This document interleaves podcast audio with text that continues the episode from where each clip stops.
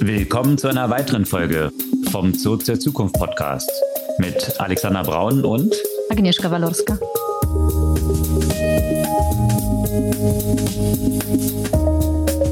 Was gab's Neues letzte Woche? Ja, so an der Börse hat sich einiges getan und die künstliche Intelligenz hat im Wesentlichen Einfluss drauf. Allerdings Rekorde über Rekorde, die von einem Unternehmen Nvidia dort aufgestellt wurden. Da gehen wir so ein bisschen in die Zahlen rein und was natürlich auch grundsätzlich den ganzen Tech-Space dort angeht und wie sehr er die ganze Börse dominiert.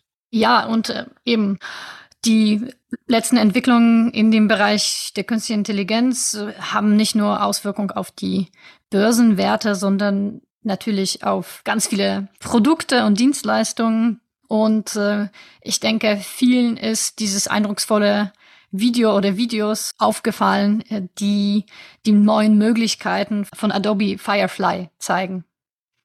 Ja, das sind so die Potenziale und aber auch die Beschränkungen, was dann LLMs angeht. Da gab es ein paar interessante News und Gerichtsverfahren und auch Verfahren an der Uni bezüglich ja, der Bestätigung von Prüfungen oder Arbeiten von Studentinnen und Studenten und was da so das Verständnis von LLMs mit zu tun hat. Und zeigt, ja, wie viel Bildung wir in diesem Bereich noch brauchen hinsichtlich dessen, was äh, solche Tools auch können oder nicht können. Korrekt. Und zu einer Bildungstour war Sam Altman in Europa unterwegs, Bildungs- oder Promotour, der an verschiedenen Universitäten in ganz Europa gesprochen hat und natürlich ein zentrales Thema auch wieder Regulation war. Ja, apropos, apropos Regulierung, hm, da gab es ja auch in anderen Bereichen vieles zu berichten, nicht nur in Bezug auf die künstliche Intelligenz. Unter anderem ging die vergangene Woche eigentlich schon mit einer großen Meldung äh, los, und zwar mit einer Rekordstrafe, die gegen Meta in der EU verhängt wurde. Und das ist ja auch nicht das einzige Problem von Meta, also jenseits auch von den von der weiteren Runde von Kündigungen, die auch gerade stattfinden. Meta muss jetzt auch Giphy verkaufen, das sie vor einem Jahr in etwa, glaube ich, gekauft haben. Und der Verkauf findet für einen Bruchteil des Wertes logischerweise statt. Ein paar andere Regulierungsthemen gab es ja auch noch und äh, vielleicht hier auch einmal eine spannende News in, in diese Richtung, die uns dem nächsten Blog leitet.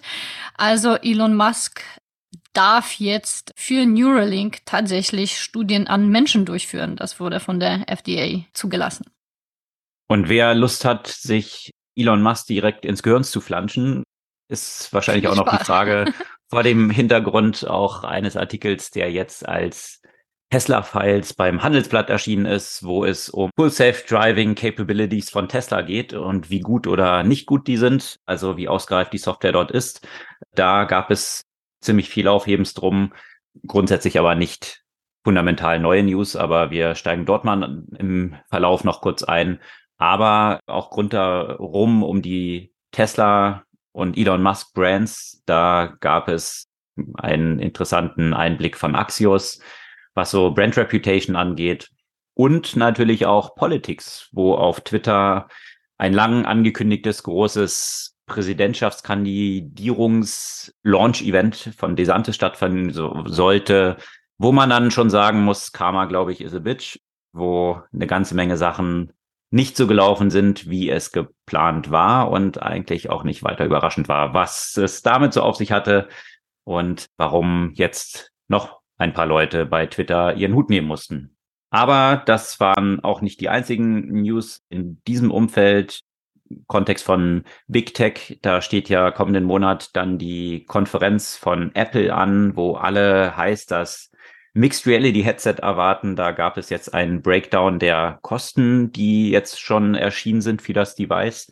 Also alles konkretisiert sich. Kann man gespannt sein, ob es tatsächlich dann zu diesem Launch kommt. Und aus Berlin von Flink gab es auch News, da hatten wir vergangene Woche davon berichtet. Da scheint es jetzt zu einer Notfinanzierung gekommen zu sein, nachdem die Übernahme durch GetEar wohl gescheitert ist. Ja, das äh, die Themen für diese Woche.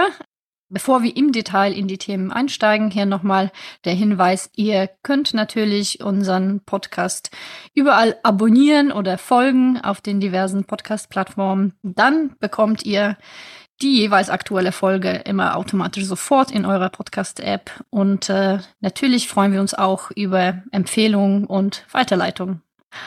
Und jetzt zu den Themen. Ja, über Nvidia kann man sich heutzutage sehr freuen, wenn man sie im Portfolio hat. In der Tat, die sind bei mir im Portfolio tatsächlich auch mit dem Verlauf der vergangenen Woche auf die Nummer 1 Position in meinem Portfolio nach oben geknallt. Vielleicht kurz die Anmerkung, nichts von dem wir hier erzählen ist jetzt Investment Advice, also von daher immer den eigenen Research machen. An Nvidia ging vergangene Woche nichts vorbei. Also das war tatsächlich ein Rekord auf mehreren Ebenen und zwar ist es das erste Unternehmen, was es geschafft hat, an einem Tag den Börsenwert um 200 Milliarden zu steigern. Also das ist bisher noch keinem Unternehmen gelungen. Ein derartiger Jump und das ist schon faszinierend zu sehen, vor allem vor dem Hintergrund, dass Nvidia allein im Jahresverlauf auf Jahresbasis über 100 Prozent schon zugelegt hatte. 160, das ne? ist dann year to date, glaube ich, 100. Vor dem Hintergrund dieser Entwicklung dann nochmal 30 Prozent an einem Tag nach oben steigen zu können, bei dem Börsenwert, den das Unternehmen eh schon hat. Das ist jetzt ja keine kleine Muckelbude, sondern ein Unternehmen, was schon knapp an der Billionengrenze kratzte. Dann nochmal 200 Milliarden draufzulegen, ist natürlich schon ein, ein riesiger Jump. Also year to day 166,50. Ja, immerhin. 160. Also von daher noch, noch, noch dramatischer. Also jetzt year to date, aber nach dem 20% Jump, oder der jetzt eben stattgefunden hat? Äh, das ist eine Information von vor zwei Tagen. Genau. 166, genau. ja. Exakt. Ja, also von daher, da sind jetzt viele Analysten auch auf dem falschen Fuß erwischt worden, weil die natürlich auch schon gesagt haben, die Bewertung ist so haarsträubend hoch schon. Und dann kamen tatsächlich jetzt Zahlen raus von Nvidia, die alle nochmal Lügen gestraft haben. Sogar Kathy Woods, die jetzt bekannterweise nicht gerade von mangelnder Fantasie geschädigt ist, sondern die hat ja sehr exponentielle Fantasien, insbesondere zu Tesla und zu vielen anderen Sachen die hatte ja vorher schon ihr ganzes Investment in Nvidia verkauft, weil sie meinte, die Aktie sei jetzt mittlerweile zu hoch bewertet.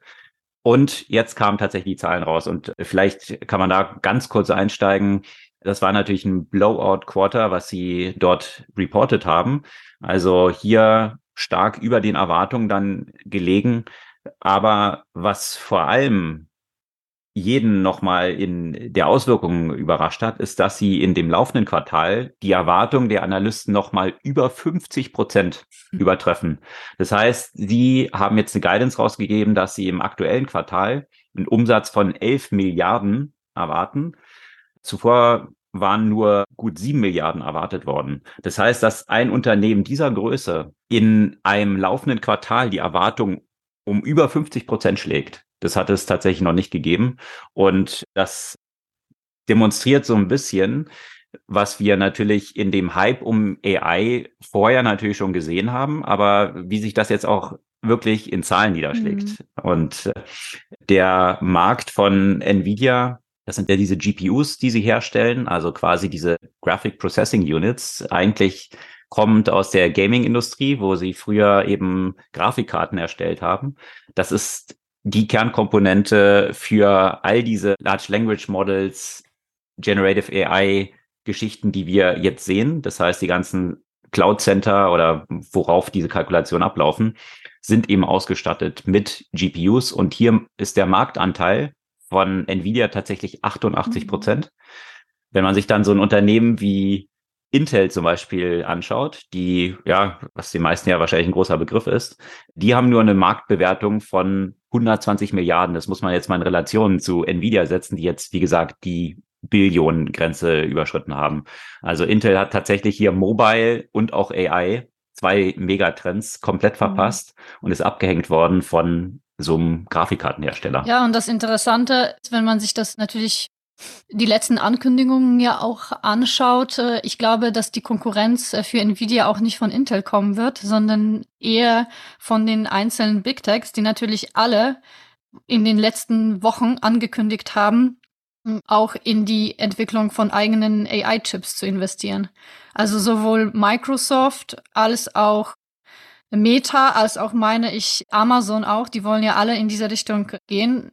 Wenig überraschend, weil, wie du sagtest, 88 Prozent Marktanteil bedeutet, dass die ganzen Unternehmen eben von Nvidia heutzutage abhängig sind, wenn es um Weiterentwicklung von den Sprachmodellen und Weiterentwicklung von künstlicher Intelligenz geht.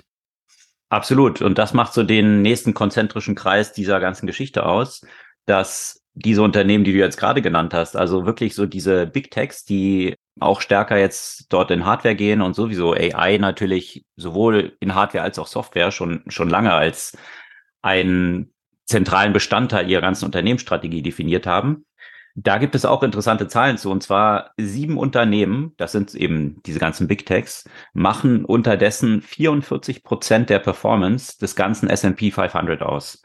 Also das demonstriert so ein bisschen, wie stark die Dominanz von Tech unter den gesamten Unternehmen in den USA tatsächlich geworden mhm. ist. Wohlgemerkt, sieben Unternehmen, 44 Prozent der Performance. Der S&P ist auf Jahresbasis um gut 10 Prozent jetzt gestiegen. Das heißt, die 493 verbliebenen Unternehmen S&P, also die, die, der wertvollsten, der Top 500 wertvollsten Unternehmen, 493 dieser Unternehmen machen nur ein Prozent der Performance S&P aus. Sieben Prozent, sieben Aktien, 44 Prozent. Das zeigt einfach diese absolute Konzentration im Tech-Umfeld. Und ja, jetzt kann man sagen, ist es jetzt ein Hype um dieses Thema? Ist es ein Vorzeichnen des Booms, der, äh, was bezüglich AI gerade erst am Anfang steht eigentlich. Also so wie die Analysten jetzt der Sache hinterherrennen, das kann man sich zum Beispiel so mit so einem Analyst zum Beispiel von Barclays anschauen. Die haben jetzt das Kursziel, nachdem Nvidia die Zahlen reportet hat, einfach mal um 82 Prozent nach oben angepasst. Also es zeigt, wie komplett falsch diese Analysten durch die Bank bei sämtlichen Banken gelegen haben. Die lagen meist so bei 300 Dollar Kursziel. Das ist natürlich jetzt schon eingeholt. Das ist jetzt überall eigentlich so auf 500 Dollar mhm. angepasst. Also gibt es immer noch eine ganze Menge Raum nach oben mhm. vom aktuellen Kurs von Nvidia. Und äh, das Interessante ist auch wiederum, obwohl die Aktie jetzt an einem Tag um diese 20 Prozent nach oben gesprungen ist, ist die Bewertung aufgrund der Anpassung der Umsatzprognose für das aktuelle Quartal eigentlich gefallen sogar. Und das ja, zeigt eben diese extreme Dynamik, die eigentlich die ganze Mathematik, die man bisher dort so in diesem Kontext gewohnt war, nochmal komplett auf den Kopf stellt.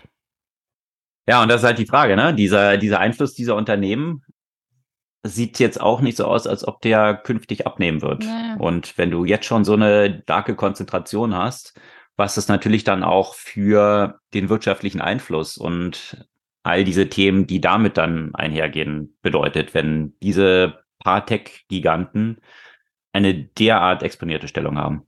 Ja, und was passiert, wenn, äh, wenn es dann bei, bei den Tech-Giganten irgendwie kriseln sollte? Was hat das dann für eine Auswirkung auf die Gesamtwirtschaft, wenn sie so einen, so einen großen Anteil daran haben? Ne? Was ich aber nochmal zu, zu Nvidia interessant fand, weil ja, wie du schon erwähnt hast, die kommen ja eigentlich aus dem Gaming-Bereich und haben erstmal die, die Grafikkarten für Games äh, entwickelt. Da, darauf bezogen äh, haben sie sich ja auch in eine, eine Demo, die sie präsentiert haben. Da sollte man sich ja auch mal angucken, um eben das Potenzial deren Chips ja auch zu demonstrieren. Wirklich so eine Generative AI sozusagen live im Gaming-Umfeld äh, erleben mit so einem wirklich perfekt gerenderten Bild, in dem man ja auch mit den Game-Charakteren sich in der natürlichen Sprache mit Sprachinput ja auch unterhalten kann. Also das zeigt eben, wie ja, wie, wie mächtig ja die, die Chips äh, im Moment äh, wirklich sind. Ich weiß nicht, ob du das gesehen hast, aber es ist schon, schon sehr spannend. Nee, die habe ich nicht gesehen. Ich habe bloß mir so ein paar Sachen rund um den Gründer Jensen Wang von Nvidia angeschaut. Und das ist ein Unternehmen, was ich glaube jetzt erst seit 30 Jahren ja auf dem Markt ist und diesen extremen Erfolg dort gefeiert hat. Und er hat natürlich jetzt so ein bisschen sich zum Ausblick auch geäußert und hat hier gesagt, dass ja, die Installed Base in Datacentern, also wo eben in der Cloud diese Server laufen hm. mit Prozessoren, dass die a Trillion Dollars ist und das eigentlich derzeit noch auf den klassischen CPUs zum großen Teil basiert. Das heißt, das ist eigentlich die Market Opportunity, nochmal a Trillion Dollars an Hardware eigentlich zu ersetzen durch im Idealfall dann Nvidia-Chips. Und äh, ja, das äh, ist natürlich noch eine Menge Fantasie, die jetzt dort drin ist, aber natürlich auch eine extreme Dynamik. Und was ich mir angeschaut habe vergangene Woche, das können wir auch mal in die Shownotes packen, ist ein Talk. Er war jetzt nämlich gerade in Taiwan und hat dort für die Absolventinnen und Absolventen der Universität dort ein ja, Commencement Speech eben gegeben. Und das ist schon auch interessant zu sehen, eben durch wie viele Near-Death-Events auch Nvidia mhm, schon gegangen ist, weil sie ganz am Anfang so einen Pakt hat mit Sega zum Beispiel und dort die Prozessoren geliefert haben und dann ja nach kurzer Zeit eigentlich festgestellt haben, dass ihre Technologie komplett überholt war von einer anderen Entwicklung im Graphics-Bereich und sie jetzt eigentlich zwei Möglichkeiten hatten. Die eine Möglichkeit wäre gewesen, zu Sega zu gehen und zu sagen, wir können euch die Sachen nicht liefern, weil diese Technology ist outdated. Mhm.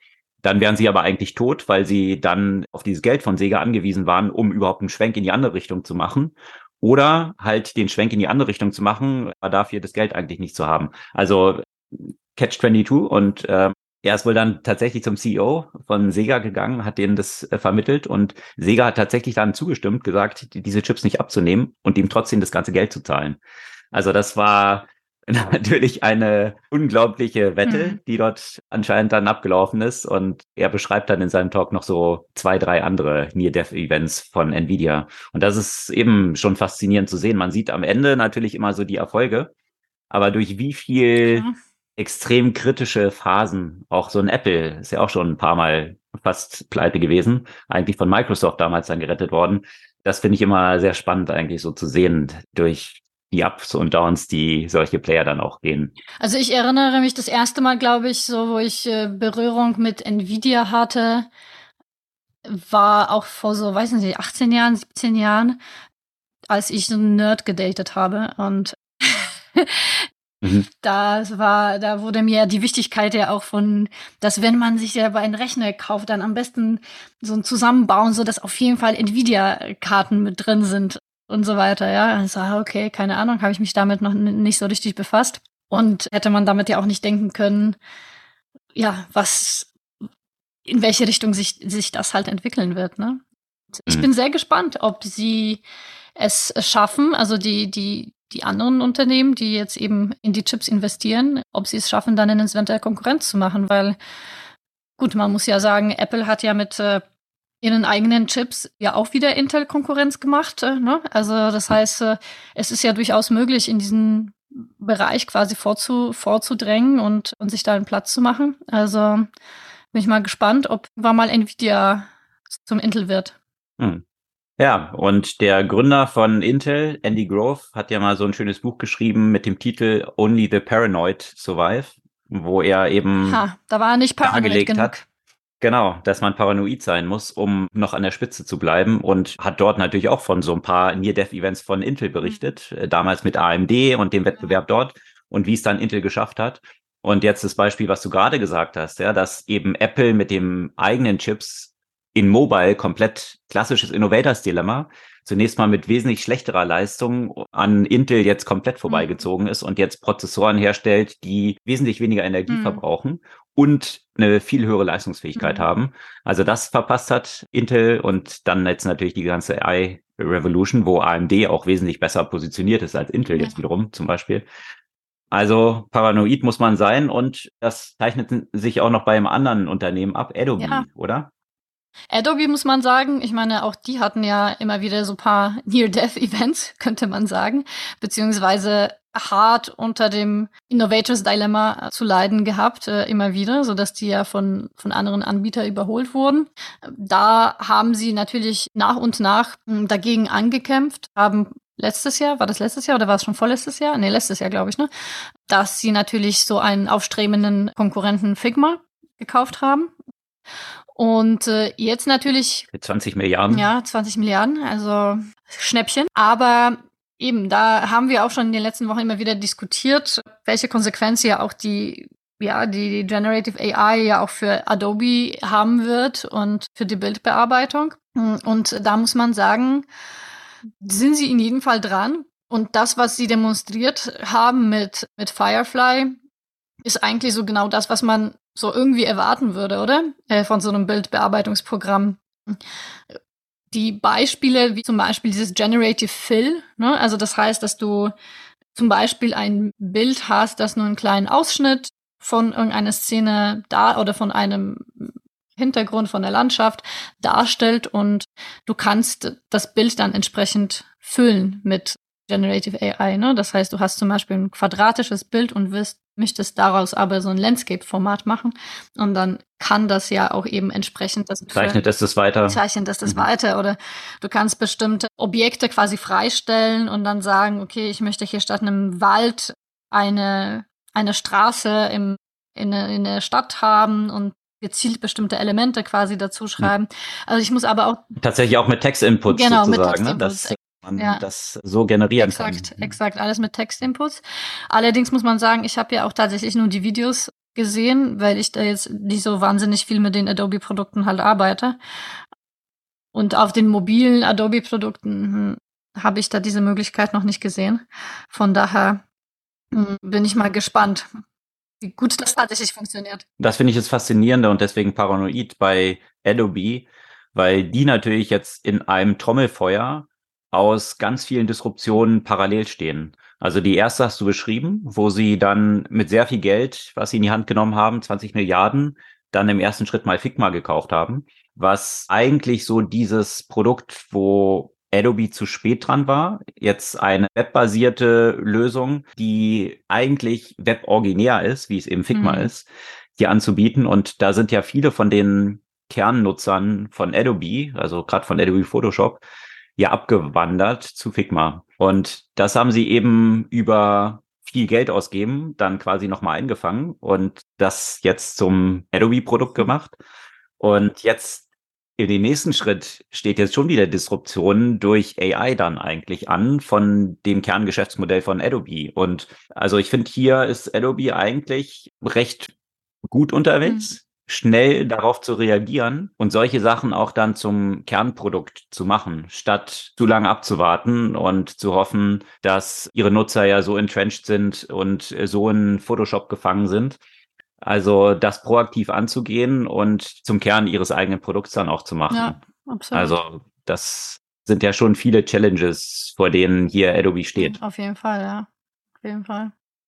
Ja, aber wo wir bei dem Thema Generative AI sind und den Möglichkeiten und vielleicht ja auch den falschen Erwartungen, die man dran hat, ich muss sagen, dass mich eine Situation oder ein Fall ja auf der einen Seite köstlich amüsiert hat, auf der anderen Seite kann man wirklich nur die, die Hände über den Kopf schlagen und, und so ein bisschen darüber klagen, wie auch gebildete Menschen unverantwortlich mit dieser Technologie halt umgehen. Und zwar gab's, also es gab ja mehrere, also mindestens zwei solche Fälle, aber einer wurde ja besonders ausführlich beschrieben, in dem ein Anwalt vor Gericht äh, quasi eine Case präsentiert hat, das durch ChatGPT generiert wurde. Also das heißt, er hat in seine äh, Linie, in seine Klage Argumentation und nicht nur die Argumentation, das wäre ja auch noch okay, wenn die Argumentation mit den korrekten Fakten gefüllt wäre und nur die Argumentation durch ChatGPT präsentiert wurde, sondern auch die faktische Grundlage wurde eben auch durch GPT generiert. Genau, und äh, eine, eine Kuriosität nach der anderen. Dann hat er tatsächlich geglaubt, dass die, das Ganze damit validiert ist, indem ChatGPT fragt, ob es sich dabei um richtige Informationen quasi handelt. Und das wurde ihm bestätigt. Und das war dann ja auch am Ende seine Argumentation vom Gericht. Ja, wohlgemerkt war das dem Gericht und der Gegenseite natürlich nicht bewusst, dass es durch äh, GPT generiert Im war. Schritt, ja. und das war einfach nur eine Argumentation, die er eben tatsächlich von GPT hat erstellen lassen und dann so als seine eigene quasi dort präsentiert genau. hat, inklusive Beispielen von ähnlichen Gerichtsurteilen mit Referenzen dorthin. Und als die Gegenseite die sich dann mal genauer angeschaut hat, hat sie festgestellt, dass diese Gerichtsverfahren gar nicht existiert mhm. haben, noch dass da irgendwelche Referenzen zu existierten. Also von daher, das war tatsächlich eben, wir haben es auch schon häufig berichtet, klassisch Hallucination. Also ChatGPT wird dir nicht sagen, dass es was nicht weiß, sondern wird eben dir einen Output generieren, der so klingt, als ob es wahr sein könnte. Und das geht genau an den Kern von Large Language Models hin, wirklich zu verstehen, was sie können und was hm. sie nicht können. Und dieser Output hier war, wie gesagt, frei erfunden. Umgekehrt die andere Richtung, das war auch eine News, die vergangene Woche rauskam, hat ein Lehrer an einer Universität in den USA die Arbeiten von Studentinnen und Studenten dort in ChatGPT reinkopiert, um zu identifizieren, ob ChatGPT genutzt wurde, um diese Arbeiten zu erstellen. Also ob dort die Studentinnen und Studenten tatsächlich selber dran gearbeitet haben. Und das Ergebnis von ChatGPT war, ja, ich habe diese Arbeiten erstellt, was gar nicht der Realität entsprach. Also sind die Studierenden durchgefallen und haben dann Einspruch eingelegt und jetzt eben rausgekommen, was der Hintergrund dieser ganzen Geschichte mhm. war. Das heißt, sowohl bestätigend als in die eine als auch in die andere Richtung kann man sich eben nicht darauf verlassen. Und das ist wahrscheinlich das zentrale Element, was so demonstriert, dieses System scheint einfach so omniwissend zu sein und so gut formulieren zu können, dass man davon ausgeht, dass es anscheinend sehr intelligent ist. Aber das Problem ist eben, dass habe ich in einem Talk auch nochmal ganz interessant gesehen von Dan Friedman, der CEO von GitHub war, der eben gesagt hat, dass in 70 Prozent der Fälle diese Vorschläge, die Copilot bringt, also eben GPT-unterstützte Programmierempfehlungen, dass sie in 70 Prozent der Fälle falsch mhm. sind. Das heißt, du brauchst eigentlich die Gegenseite, die das checkt und auch versteht, mhm. was dort tatsächlich passiert. Und deswegen ist auch noch dieses Know-how von Developern tatsächlich erforderlich, um das verifizieren zu können. In diesen anderen 30 Prozent der Fälle sind es aber sehr wertvolle Empfehlungen gewesen, die das Coden extrem beschleunigen. Mhm. Also, und das ist eben genau so diese, dieses Verständnis, was man aber auch in gewisser Weise mit, von diesem System haben mhm. muss, um einschätzen zu können, wie man mit diesem System dann auch umgeht. Interessante Anekdote. Ich war jetzt letzte Woche auch auf so einem auf so einem Dinner zu ihm zum Thema Generative AI. Und äh, ein Chefentwickler, ein Startup in Berlin, der meinte, klar, man braucht immer noch Entwickler und Entwicklerinnen, aber sie haben im Moment aufgehört, äh, Juniors einzustellen, weil das, das braucht man halt einfach im Moment überhaupt nicht, weil mit den Möglichkeiten von eben Copilot und Co., wie du sagtest, ne, du brauchst ja einen, einen erfahrenen menschlichen Gegenpart. Und damit kann man einfach extrem viel effizienter äh, werden und extrem viel effizienter programmieren. Aber dafür brauchst du wirklich diesen erfahrenen Menschen und du brauchst jetzt nicht Leute, die einfach irgendeinen Code produzieren. Das gleiche war von einem, der so ein Game Studio hat und äh, die, der meinte, die brauchen im Moment, um die Konten zu generieren, also zum Beispiel eben die Szenarien für die Spiele zu schreiben, ja, brauchen mhm. sie mittlerweile statt, statt fünf bis zehn Leuten, die man früher gebraucht hat, eine Person und eben äh, ein Large, Large Language Model. Ja. Mhm. Und im Gaming-Bereich, da hatten wir auch schon mal von berichtet, sieht man das Gleiche natürlich auch bei der Grafikgestaltung, mhm. wo plötzlich auch entweder die Arbeit von erfahrenen Designerinnen und Designern extrem beschleunigt werden ja. kann, aber eben auch so diese Mid-Level und Low-Level Leute einfach nicht mehr gebraucht sind. Und ich glaube, das werden wir über sehr viele Branchen sehen. Bereich der absolut auch auf der Hand liegt, ist natürlich das gesamte Consulting, mhm. wo ich auch glaube, dass du eben echte Expertise auf einem bestimmten Level, die wirst du nach wie vor benötigen ja. und die wird noch wertvoller absolut, werden. Absolut, ja. Das Ganze darunter aber, was bisher so Associates machen oder auch ganze Consulting, Consulting-Unternehmen, die mehr so Mid-Level unterwegs sind, ich glaube, da wird es eine extreme Disruption geben, mhm. weil die einfach nicht mehr erforderlich sind. Das kannst du tatsächlich dieses ganze Einstiegs- und Mid-Level-Zeug, das wird alles AI erledigen können und dann brauchst du nur noch die Qualifizierten. Die Frage ist, wie qualifizierst du die, wenn du keine Juniors und Mid-Level einstellst? Wie bringst du die Leute zum Experten? Das ist eine gute Frage. ne, weil, das ist eine gute Frage, ja. Also das heißt, das ist die Frage, wie, wie ändern sich vielleicht deine Kriterien ja auch an die Leute, die, die, die du einstellst, die, die Junior und Mid-Level sind, weil normalerweise, wie wirst du zu so einem Senior ne, durch so ein Aussieben, dadurch, dass du in dem dass, dadurch, dass du mehrere Leute erstmal als Einsteiger einstellst und dann sind es dann wieder weniger, die es bis zu einer Mid-Level-Position schaffen und dann noch weniger, die so in so die Seniorenpositionen schaffen. Aber da muss man sich ja eigentlich ganz anders die ganze Personalpolitik und Ausbildungspolitik halt überlegen, wenn man weiß, dass ganz viel von solchen Einstiegsjobs eben durch künstliche Intelligenz erledigt werden kann. Das heißt, ähm, da ist es, glaube ich, schon sehr spannend, wie man dann künftig auch solche Abteilungen, sei, sei es im Consulting, sei es im Tech-Bereich halt aufbaut, dass man trotzdem es schafft, die Leute zu, zu trainieren, dass die irgendwann mal zu den Experten werden, die mit solchen Tools dann effizient mhm. arbeiten können. Und da kann man vielleicht auch so ein paar Two Cents, wie kommt man da überhaupt hin? Ich meine, das ist natürlich auch eine Frage, die zum Beispiel Sam Altman gestellt wurde, der jetzt ja auf Promo-Tour, kann man sagen, OpenAI, also der Kopf hinter GPT und dieser ganzen AI-Craze, die wir jetzt gerade so sehen. Und der hat halt gesagt, die, die Key Skills, die Kindern vermittelt werden müssen, sind Kreativität, ja. Flexibilität und Empathie. Also das sind drei originäre Skills, die eben durch AI nicht einfach ersetzbar sind. Ja. Und alles, was darüber hinausgeht, was AI ersetzen kann, das wird an Wert drastisch abnehmen, mhm. noch weiter, als es ohnehin schon der Fall ist. Und das stellt natürlich große Fragen an das gesamte Bildungssystem, Absolut an die Weiterentwicklung in Unternehmen und so weiter. Mhm. Also das äh, sind, sind interessante Themen, die dort aufkommen. Ja, und da muss ich immer wieder ein bisschen lachen, wenn hier immer wieder nochmal gefordert, ja, wir brauchen unbedingt Programmierunterricht in den Schulen. Ich würde sagen, ja, vielleicht schon, aber ich glaube, das ist nicht das wichtigste Skill. Das ist ja wieder eher sozusagen die Symptome, also die Symptome bekämpfen statt die Ursache. Ne? Also ja, also Programmierskills sind deswegen wichtig, weil das ja auch bestimmtes Art zu denken fördert. Aber wir brauchen vor allem diese Art zu denken. Ne? Wir brauchen einen Unterricht, also wir müssen lernen, logisch zu denken, strukturiert zu denken, Probleme zu lösen. Aber wie du gesagt hast, dieses Thema Empathie, dieses Thema Kreativität, dieses Thema Unternehmertum, das sind eigentlich so die essentiellen Skills, die im Moment in den Schulen, zumindest hier in Deutschland, gar nicht mitgegeben werden. Sei denn, du warst in der Waldorfschule wie ich. ja, und die Google-Gründer, die waren ja auch an, jetzt nicht Waldorfschule, aber an Montessori. einer Montessori-Schule.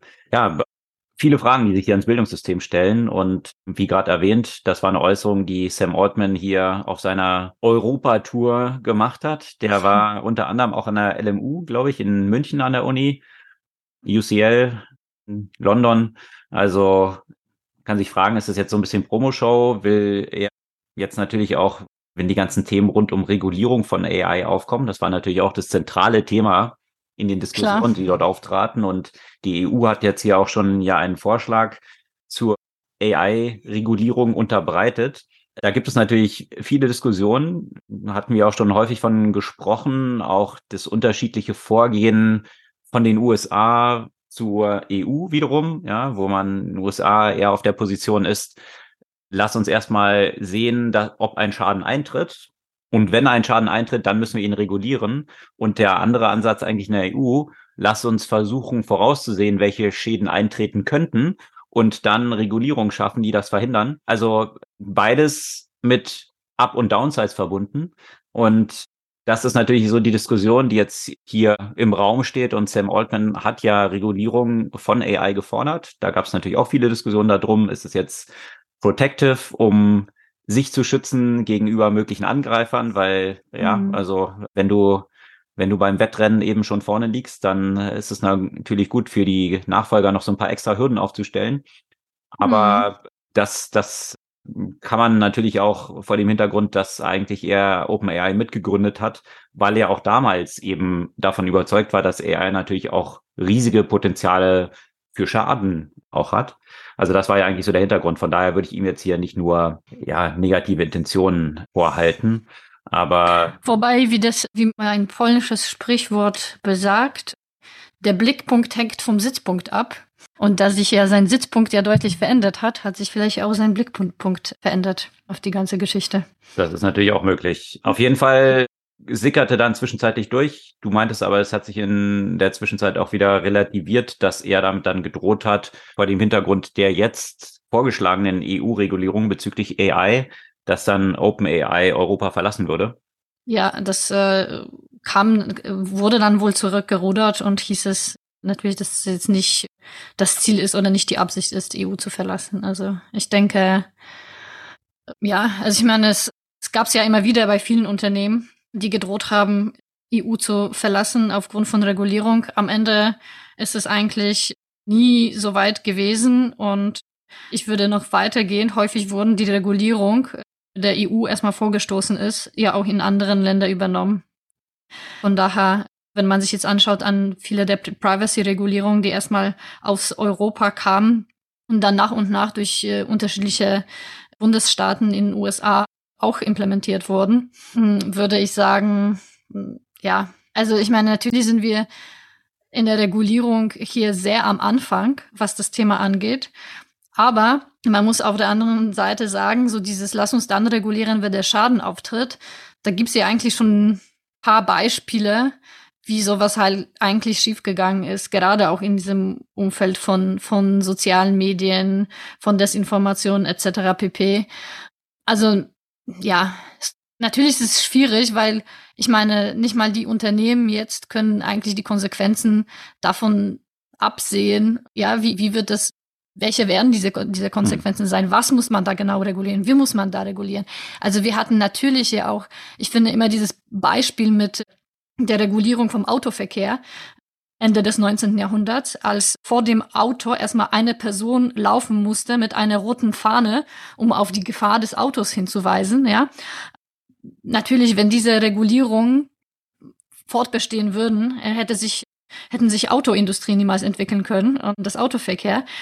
Aber nach und nach wurden natürlich diese, diese Gesetze besser und die Gesetze haben sich ja quasi zusammen mit den technologischen Entwicklungen ja auch weiterentwickelt. Ja, und die Schwierigkeit ist auch immer, wenn man jetzt sagt, irgendwie Politik muss hier für Regulierung sorgen und dann könnte man jetzt sagen, okay, was wissen die Politiker darüber, über AI? Und dann kann man sagen, okay, dann lass uns die Experten fragen. Aber selbst wenn die Experten fragst, äh, ja, im AI-Kontext, da haben wir auch mhm. schon häufig drüber gesprochen, da gibt es welche, die halt sagen, ach, das ist alles total überrissen, totaler Quatsch. AGI, also Artificial General Intelligence, ist unendlich weit entfernt, wird es eigentlich nie geben. Mhm.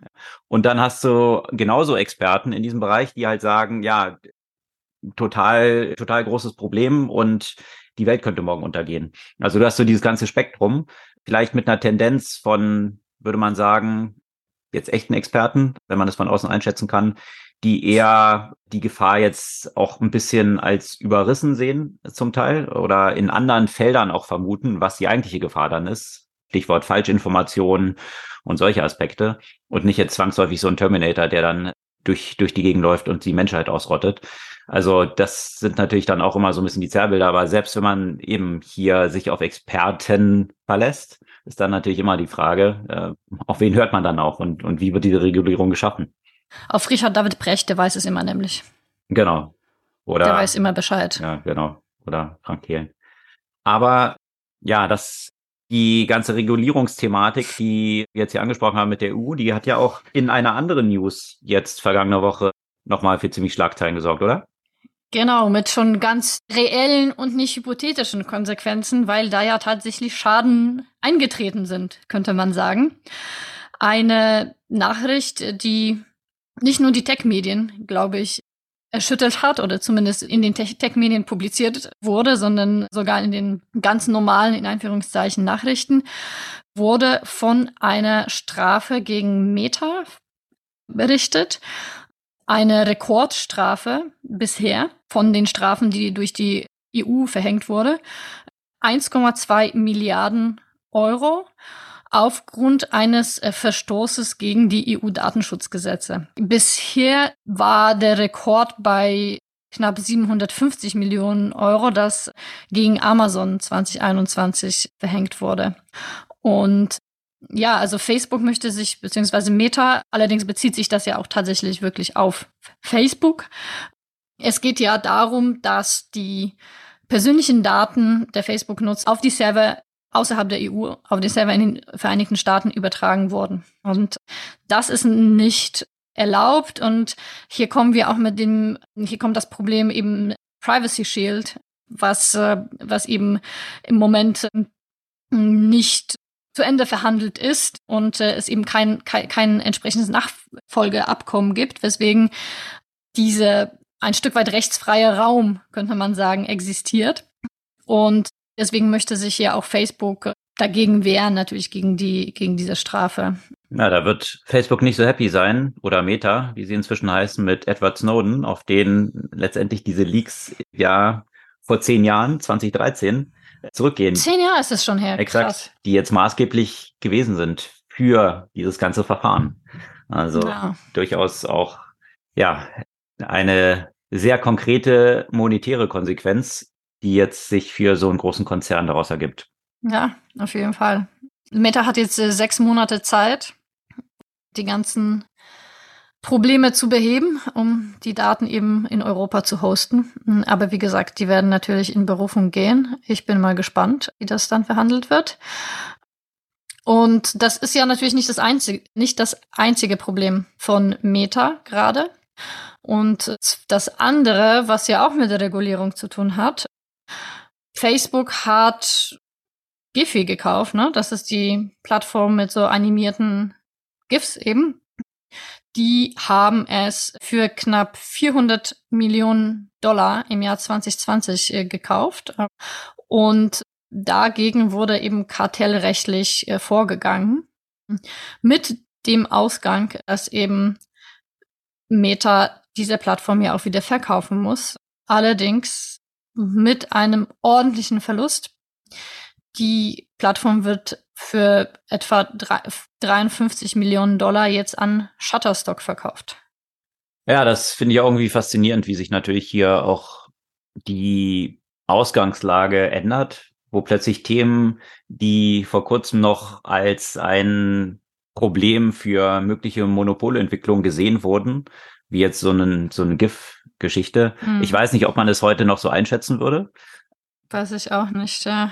Weil, gerade andere Monopolprobleme. Äh, genau, weil sich das Thema plötzlich äh, geändert hat und vielleicht hat man vor ein paar Jahren noch drauf geschaut, was sind auch irgendwie Blockchain-Themen, die äh, zu Monopolen in bestimmten Bereich führen könnten, bis man dann jetzt zwischenzeitlich zumindest, das Endgame ist ja noch nicht da, wie auch immer das dann verlaufen wird, aber festgestellt hat, dass vielleicht das Metaverse zu dominieren jetzt nicht so der zentrale Headache ist, den, mit dem man sich so umtreibt, sondern eben jetzt plötzlich AI dann das zentrale Thema ist, was jetzt zu Monopolen führen kann und so weiter. Also das ist auch sehr dynamisch, was natürlich mhm. auch nochmal aufzeigt, die Schwierigkeit einer Regulierung, weil eine Regulierung solchen Themen dann in der Regel ja nur hinterherhinken kann weil plötzlich ja. ein Thema dann so mächtig wird, aber das kann sich auch schnell wieder ändern. Ich meine, sonst hätte Intel jetzt so ein paar Themen nicht verpasst, zum Beispiel, wenn man Klar. genau gewusst hätte, wo manche Sachen hinlaufen und welche Sachen jetzt so bedeutend werden oder eben auch nicht.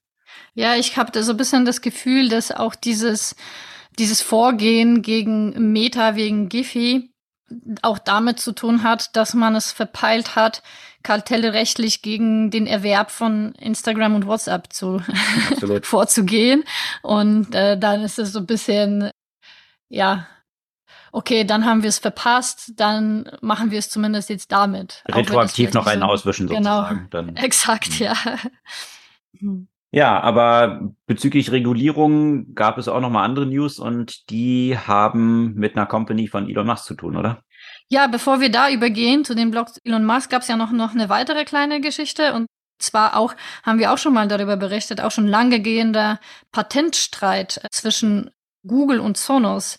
Die, der wurde jetzt zugunsten von Sonos tatsächlich entschieden. Also auch in diesem Bereich äh, gab es ja auch mal eine kleine Entwicklung, ähm, aber das nur noch so am Rande. Gechanged, es geht irgendwie, was, 30 Millionen ja, oder so?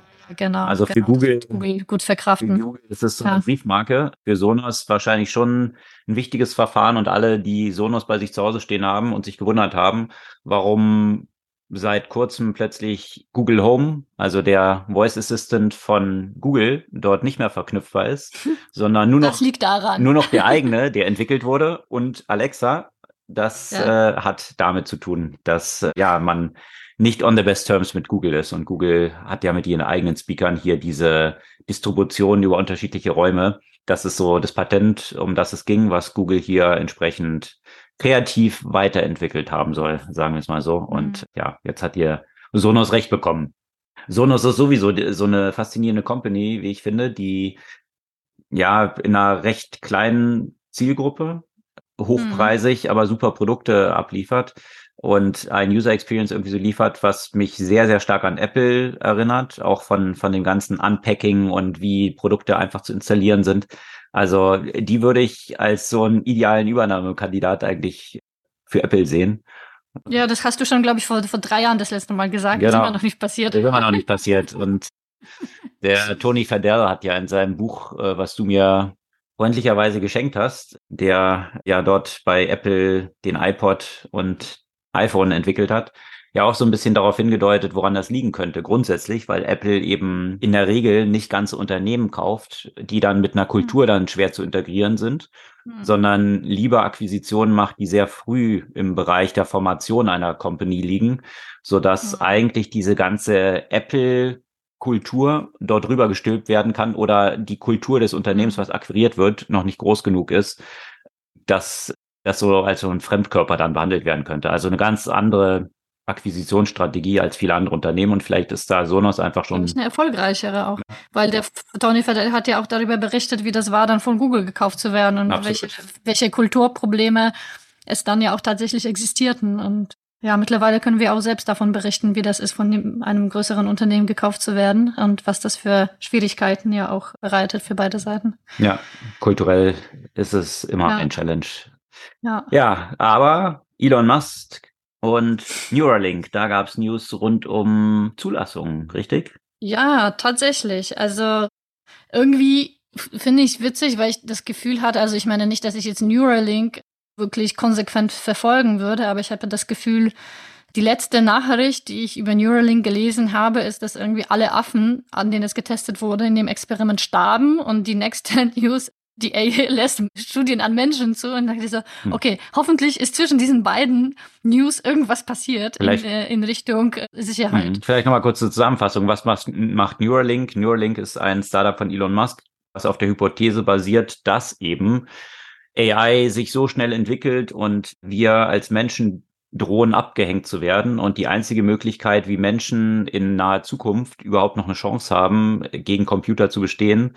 ist, dass das Gehirn direkt verlinkt wird mit dem Internet und damit mit Computersystemen, so dass diese Barriere, die für den Datendurchsatz aktuell noch Augen und Ohren sind, direkter Feed ins Gehirn stattfinden kann und somit die Geschwindigkeit der Interaktion des Gehirns mit der des Computers parallelisiert werden kann. Das ist eigentlich so knapp zusammengefasst die, die Hypothese, mhm. die dahinter steckt und deswegen ein Device, was eben mit dem Gehirn jetzt mal einfach gesprochen verschweißt werden soll, so dass man diesen direkten Pfad dann hat. Und ja, wie du gesagt hast, das wurde an Affen schon ausprobiert und ja, äh, ich weiß nicht, ob ich mir jetzt, äh, wenn es da so eine Approval gibt, ich frage mich, wie das dann auch abläuft.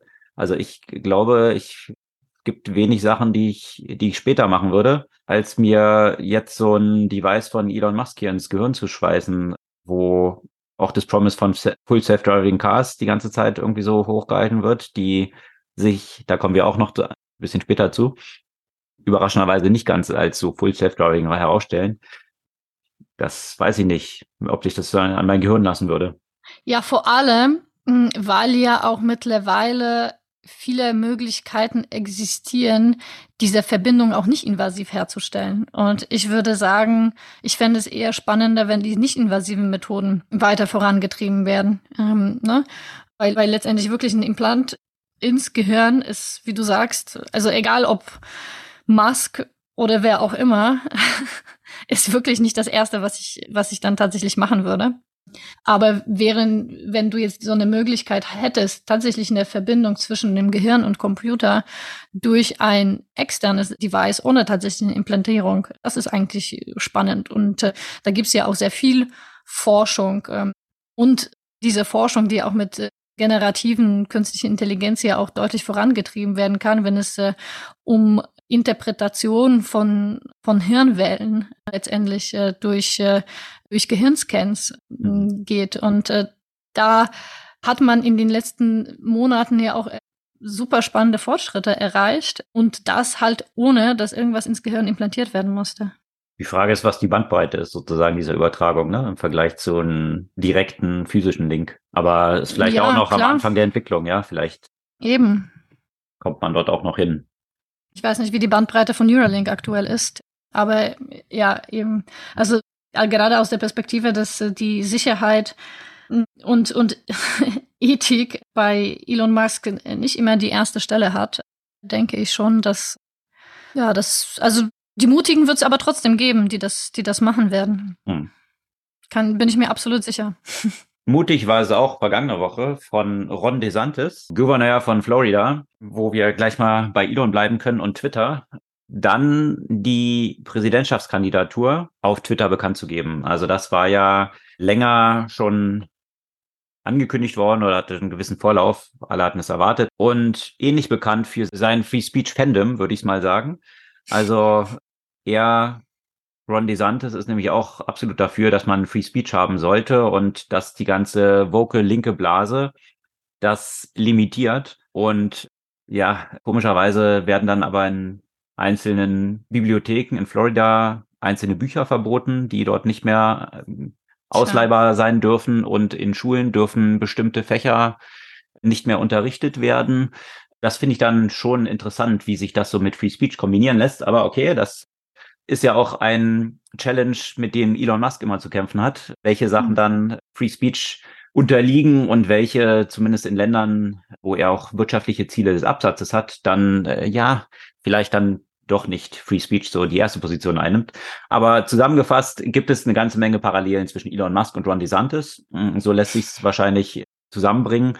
Und die sollten jetzt auf Twitter, dem großen Medium, was jetzt quasi nach und nach Parler so ein bisschen zu ersetzen scheint, äh, hier präsentiert werden. Und zwar Twitter Spaces. Und komischerweise ist dieser Twitter Space, der von Elon Musks Best Buddy David Sexton gemanagt wurde, sofort kollabiert. Es war dann irgendwie laute Pfeiftöne zu hören, Rückkopplungen und der ist dann komplett zusammengebrochen. Und nach einer halben Stunde hat man es immer noch nicht hinbekommen, diesen Raum zum Laufen zu bringen. Und dann hat man so ein paar Workarounds über andere Accounts, also dann eben von David Sachs gemacht und nicht mehr von Elon Musk. Und ja, äh, dann hat man sich im Nachhinein mal angeschaut, was ist denn da eigentlich alles so gelaufen? Und, und da ja, da, da, da fragt man sich, also ich, ich frage mich wirklich in, bei diesen Entwicklungen, die ich so über die letzten zwei Jahre so rund um Elon Musk und Twitter gesehen habe, ähm, was wirklich zu dem Erfolg von Tesla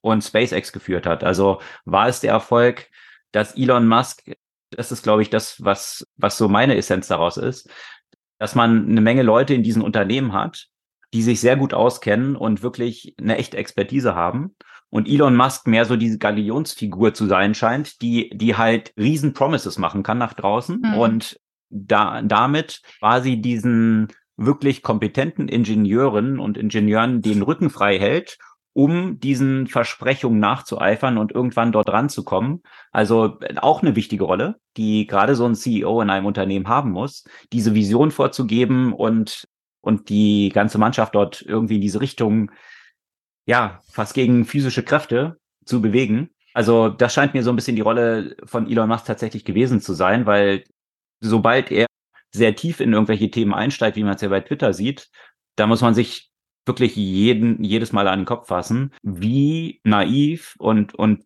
sorry, wie dumm dort tatsächlich vorgegangen worden ist. Also ich meine, jedes kleine Popelunternehmen würde, wenn du so ein Launch von der Präsidentschaftskandidatur von Ron DeSantis irgendwie in deinem Twitter Spaces oder deinen Spaces irgendwie abbilden willst, dann würdest du doch vielleicht mal vorher mal ein bisschen Load-Testing machen oder keine Ahnung, lauter solche Aspekte, die, die so, die, die Basics sind, um dann nicht überrascht zu sein, dass so ein Ding kollabiert. Und man hat sich angeschaut, einerseits sind es so Hardware-Themen, ja, wo ich ein paar Experten das angeschaut habe und gesagt, das läuft halt irgendwie über AWS also über Amazons Cloud. Und mhm. die Instanzen sind dort wohl so knapp bemessen, dass es überhaupt nicht überraschend ist. Also Twitter muss natürlich überall Geld sparen.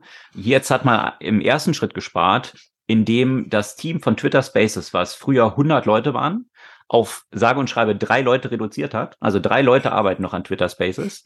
So, dann hat man die Lizenzen von AWS dafür drastisch reduziert. Und dann hat man noch so einen Cloud-Service. Wir verlinken es gerne auch. Da hat man auch schon seit mehreren Monaten die Rechnung nicht mehr bezahlt für so ein, also, und dann wundert man sich, dass dieses Ding einem nachher um die Ohren fliegt. Ja, und natürlich so ein musste, klassischer Fall von an falscher Ecke gespart, ne? Muss man sagen. ja, an falscher Ecke gespart und dann nachher überrascht über das Ergebnis davon, was eigentlich ja, jeden, der irgendwie wirklich nur so eins und eins wirklich zusammenzählen kann, deswegen meine ich auch irgend so ein kleines Popelunternehmen, dem wäre sowas nicht untergekommen. Mhm. Und dann ist Elon Musk natürlich danach, wie immer, total sauer gewesen, wie diese ganze Sache in die Hose gehen konnte, obwohl er das doch so gla glamourös gemanagt hat.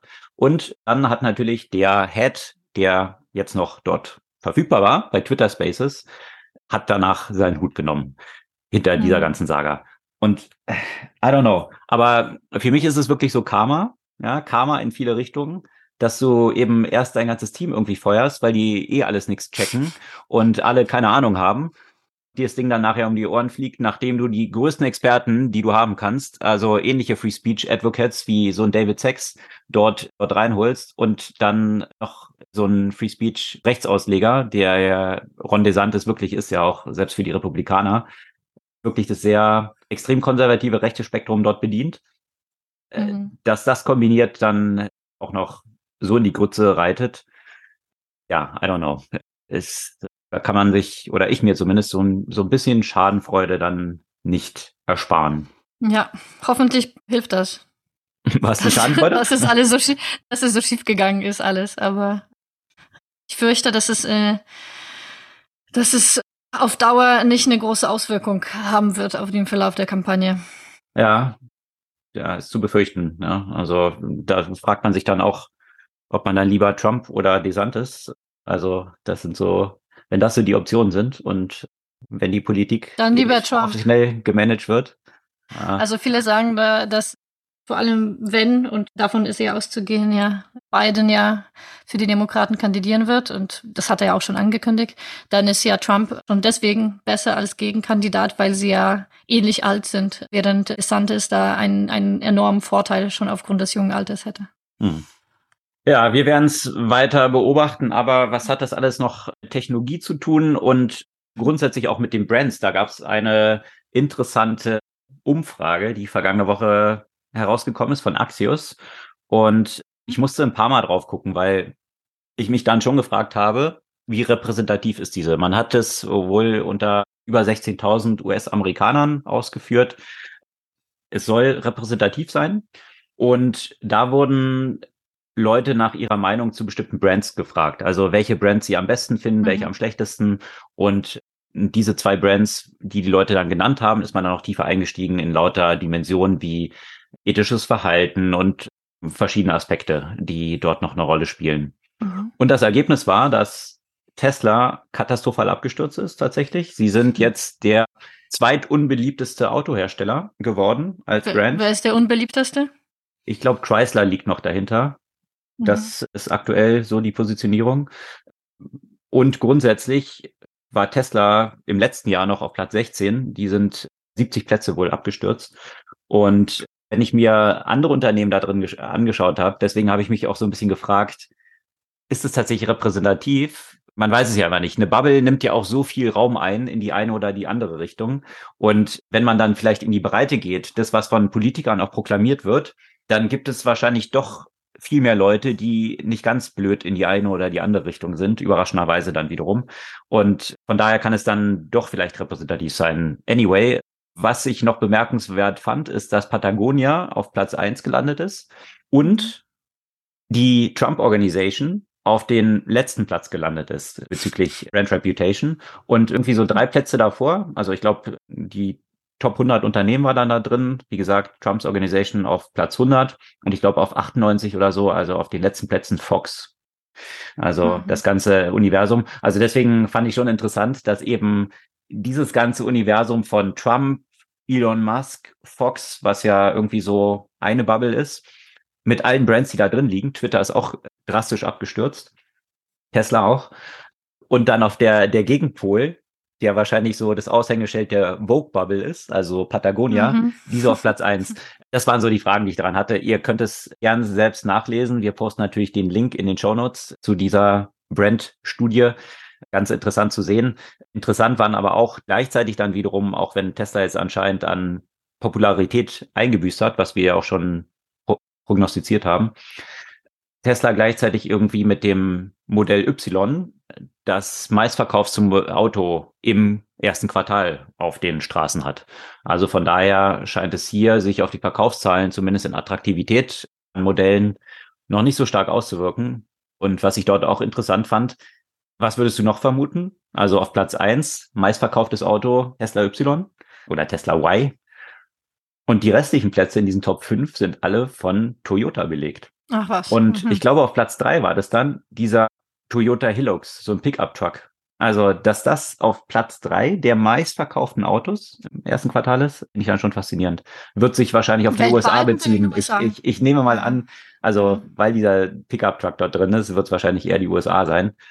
Sonst wäre das vielleicht so, wo ist der Hilux noch be beliebt? Wahrscheinlich immer so bei so aufständischen oder irgendwelchen terroristischen Vereinigungen, die, die ihre Privatarmeen gründen. Die, das ist ja auch das beliebteste Auto, glaube ich. Aber ich nehme nicht an, dass sie diese Umfrage nach Verkaufszahlen in Afghanistan durchgeführt haben oder in einzelnen Bürgerkriegsländern in Afrika. Von daher gehe ich da mal davon aus, dass es doch die US-Verkaufszahlen sind. News um Tesla gab es aber auch aus Deutschland. Da kann man jetzt sagen, war das jetzt revolutionär oder nicht? Oder eine, eine News, mit der keiner gerechnet hatte. Auf jeden Fall hat das Handelsblatt nach monatelangen Recherchen einen großen Bericht herausgegeben. Sie haben wohl 100 Gigabyte an Daten von Tesla von einem Whistleblower oder einen ehemaligen Mitarbeiterin oder Mitarbeiterin angeboten bekommen, die jetzt analysiert. Und da kam überraschenderweise raus, aha, Tesla Self-Driving funktioniert nicht so wie versprochen. Da gibt es tausende von Beschwerden von Nutzern wegen Beschleunigungen und plötzlichen Abbremsen und Unfällen und all diesen Themen. Ist für uns und alle, die unseren Podcast schon eine Weile hören, wahrscheinlich jetzt nicht sonderlich überraschend, dass eben Full Self-Driving erstmal so ein Buzzword ist, aber die Technologie dahinter noch nicht wirklich ausgereift ist. Jetzt kann man natürlich sagen, okay, hat es grundsätzlich dann aber unterm Strich doch mehr Unfälle verhindert, weil Menschen bewiesenermaßen katastrophale Fahrerinnen und Fahrer sind und viele Unfälle verursachen und alkoholisiert und all diese Themen. Also von daher kann selbst ein schlechtes autonomes Fahren wahrscheinlich besser sein als die Menschen, die, die das Fahrzeug steuern. Aber nichtdestotrotz gibt es hier noch viel Nacharbeiten zu leisten, was ich interessantesten eigentlich da drin fand, weil die restlichen Informationen waren ja jetzt nicht so überraschend ist, dass es eine klare Maßgabe gibt, wie die Angestellten von Tesla kommunizieren sollen. Und das ist auch nicht überraschend, aber dort ist klar festgelegt, dass sie eben bei solchen Beschwerden keine schriftlichen Antworten geben dürfen und auch nicht auf Telefone, also rein, rein sprachlich darf die Antwort erfolgen, aber wenn jetzt irgendwie eine Answering, also ein Anrufbeantworter ist zum Beispiel, darf auch nichts aufgesprochen werden. Also ist eigentlich ziemlich klar, dass man keinen Trail hinterlassen will in geschriebener oder in irgendeiner anderen Form, der eine Äußerung zu dieser Technologie beinhaltet. Also von daher, ja, schon, das fand ich die eigentlich interessanteste News aus, aus diesem Umfeld. Ansonsten denke ich mal nicht weiter überraschend. Ja, und wenn es um äh, Trails zu einer bestimmten Technologie geht, da gibt es ja mittlerweile so einige Trails, die äh, ganz gut äh, das Thema VR, AR-Headset bei Apple dokumentieren. Die, wie soll man das sagen, die Gerüchte sind jetzt, glaube ich, schon so weit draußen, dass, dass man die wahrscheinlich nicht mal als Gerüchte zeichnen kann. Und man kann ja wirklich gespannt werden, was Apple da und nicht nur was, sondern auch zu welchen Konditionen, in welchem Kontext Apple dann bei ihrem Event in Juni präsentieren wird, nicht wahr? Allerdings. Und jetzt habe ich gerade nochmal raufgeschaut, das steht ja tatsächlich schon sehr bald an. Im Juni, recently Apple announced that it will hold the WWDC from June 6th to 10th. Das bin ich jetzt auch 6. bis 10. Juni. Es geht jetzt über mehrere Tage. Das überrascht mich jetzt so ein bisschen, aber auf jeden Fall steht das Event von Apple ja damit unmittelbar bevor. Und wie schon erwähnt, wird dort natürlich erwartet, dass jetzt das MR-Headset, also Mixed Reality Headset, was eben Komponenten von Virtual Reality als auch Augmented Reality eben vereint, dort vorstellen wird. Und das ist sicherlich seit dem iPhone, wenn das jetzt dort announced wird, das größte Announcement, was Apple bisher rausgebracht hat, weil das iPhone ist natürlich die zentrale Plattform, die wirklich sämtliche Unternehmen und sämtliche Geschäftsmodelle eigentlich revolutioniert hat. Und bei Apple ist man natürlich schon länger auf der Suche, was so die nächste Plattform sein könnte. Und natürlich hat es eine Menge von sehr erfolgreichen weiteren Produkten gegeben von Apple. Die haben aber jetzt nicht grundsätzlich eine neue Plattform etabliert. Und den Anspruch, den man jetzt natürlich hat an dieses Mixed Reality Headset, ist es hier ein ganz neues Ökosystem, eine ganz neue Plattform zu schaffen. Und wir hatten auch schon mehrfach berichtet, dass es innerhalb von Apple auch und zwar auf Senior-Ebene sehr umstritten ist, ob tatsächlich der Markt schon reif ist. Also Apple ist ja auch eine Company, die Produkte auf den Markt bringt, wenn tatsächlich auch der Markt schon ready ist und der Massenmarkt die entsprechenden Verkaufszahlen auch ermöglichen kann. Da ist man sich noch nicht so sicher, was ist wirklich die Killer-App auf dieser Plattform. Aber man hat jetzt eben Zahlen dazu gefunden und zwar allein auf Kostenbasis wird dieses Device 1400 Dollar kosten. Und da gibt es einen Breakdown, der hier geleakt ist von den ganzen Features und Hardware, die dort verbaut sind in, in diesem Headset. Wir verlinken es gerne in den Show Notes, könnt ihr euch mal anschauen.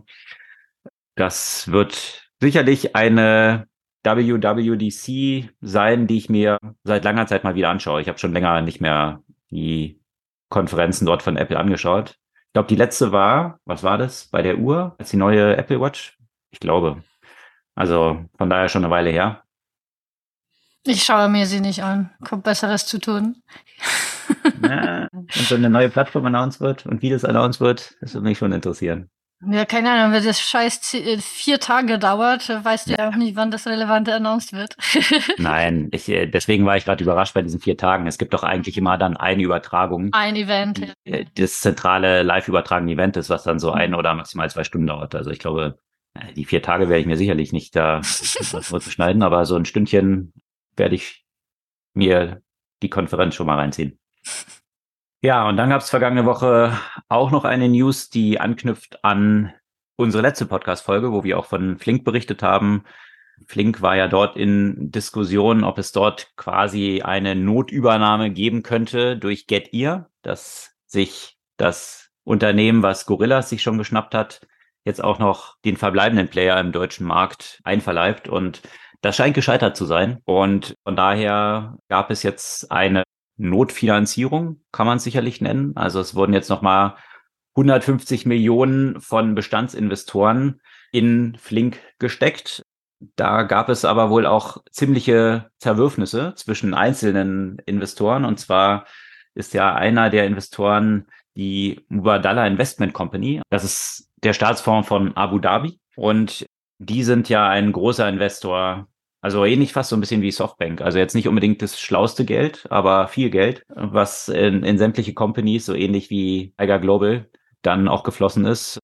Guadala, die Investment Company. Und die sind natürlich interessanterweise auch in Getty investiert. Und deren Präferenz war es wohl, dass hier ein Zusammenschluss oder eine Akquisition von Flink stattfindet.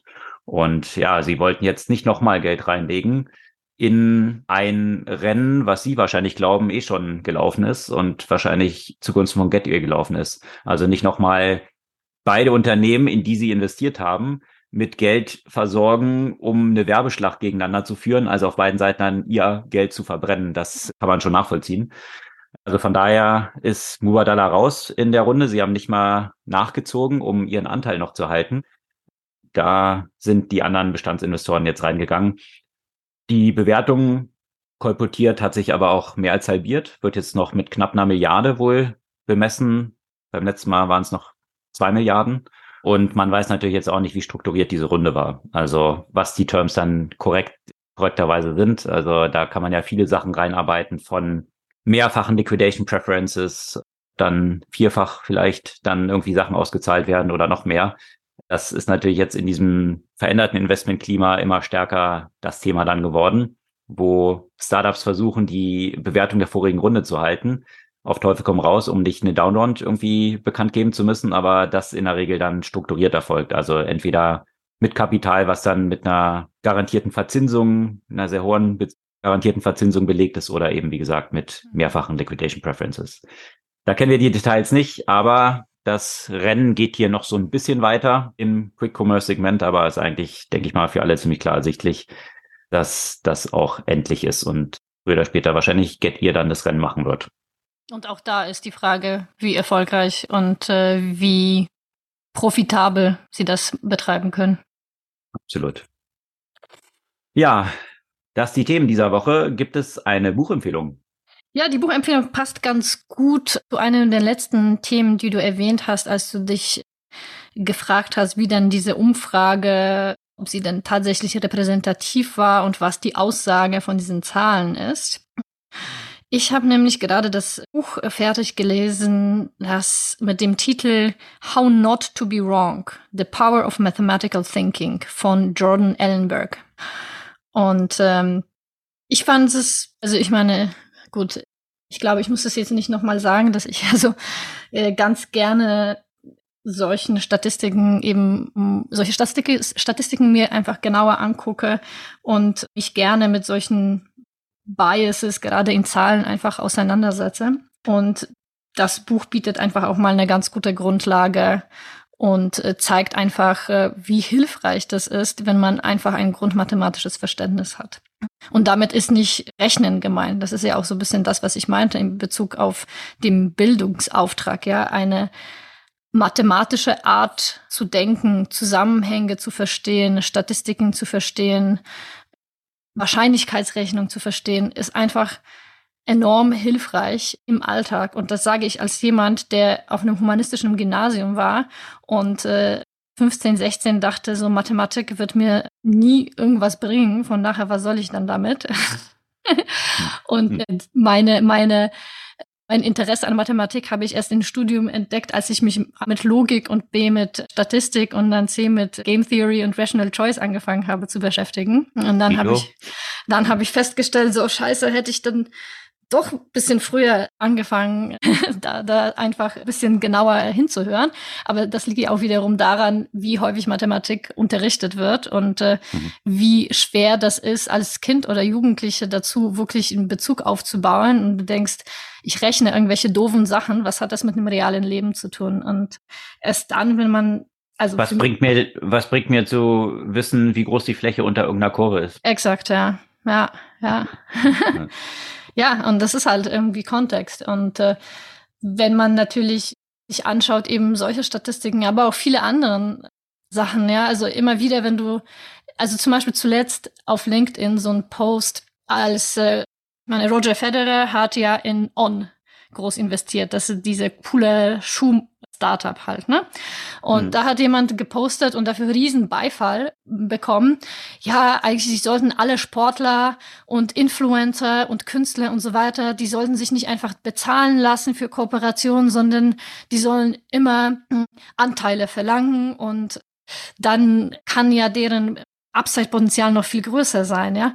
Und das ist wieder so ein klassisches Beispiel von Survivors Bias, ja. Bei 90 Prozent der Startups, die hops gehen, Exakt, ja. Und das ist so ein bisschen dieses. Also mit 0,1 multiplizieren sozusagen von den 10, die überleben, dann eigentlich den Betrag, den man als Cash-Out hätte bekommen können und dann landet man in etwa dort, was dann der Erwartungswert eines bestimmten Returns. Exakt. Wenn ich mir einfach das, äh, ja, also ja, es äh, ja, aber das ist so, und du, du liest das und du denkst, okay, das sind alles Leute, die da auch kommentieren, die, die eigentlich mindestens Abitur haben, wahrscheinlich auch studiert haben, darunter viele, die auch BWL studieren. Und dann denkst du, okay, da hast du ja auch so wenig Mathematik- und Statistikgrundlagen, um eben sowas sich auszurechnen und und, und über sowas halt nachzudenken. Ne? Also eben dieser erwartete Wert plus eben dieses dieses Thema Survival Bias, was bei uns sowieso e-, extrem einfach präsent ist, ja.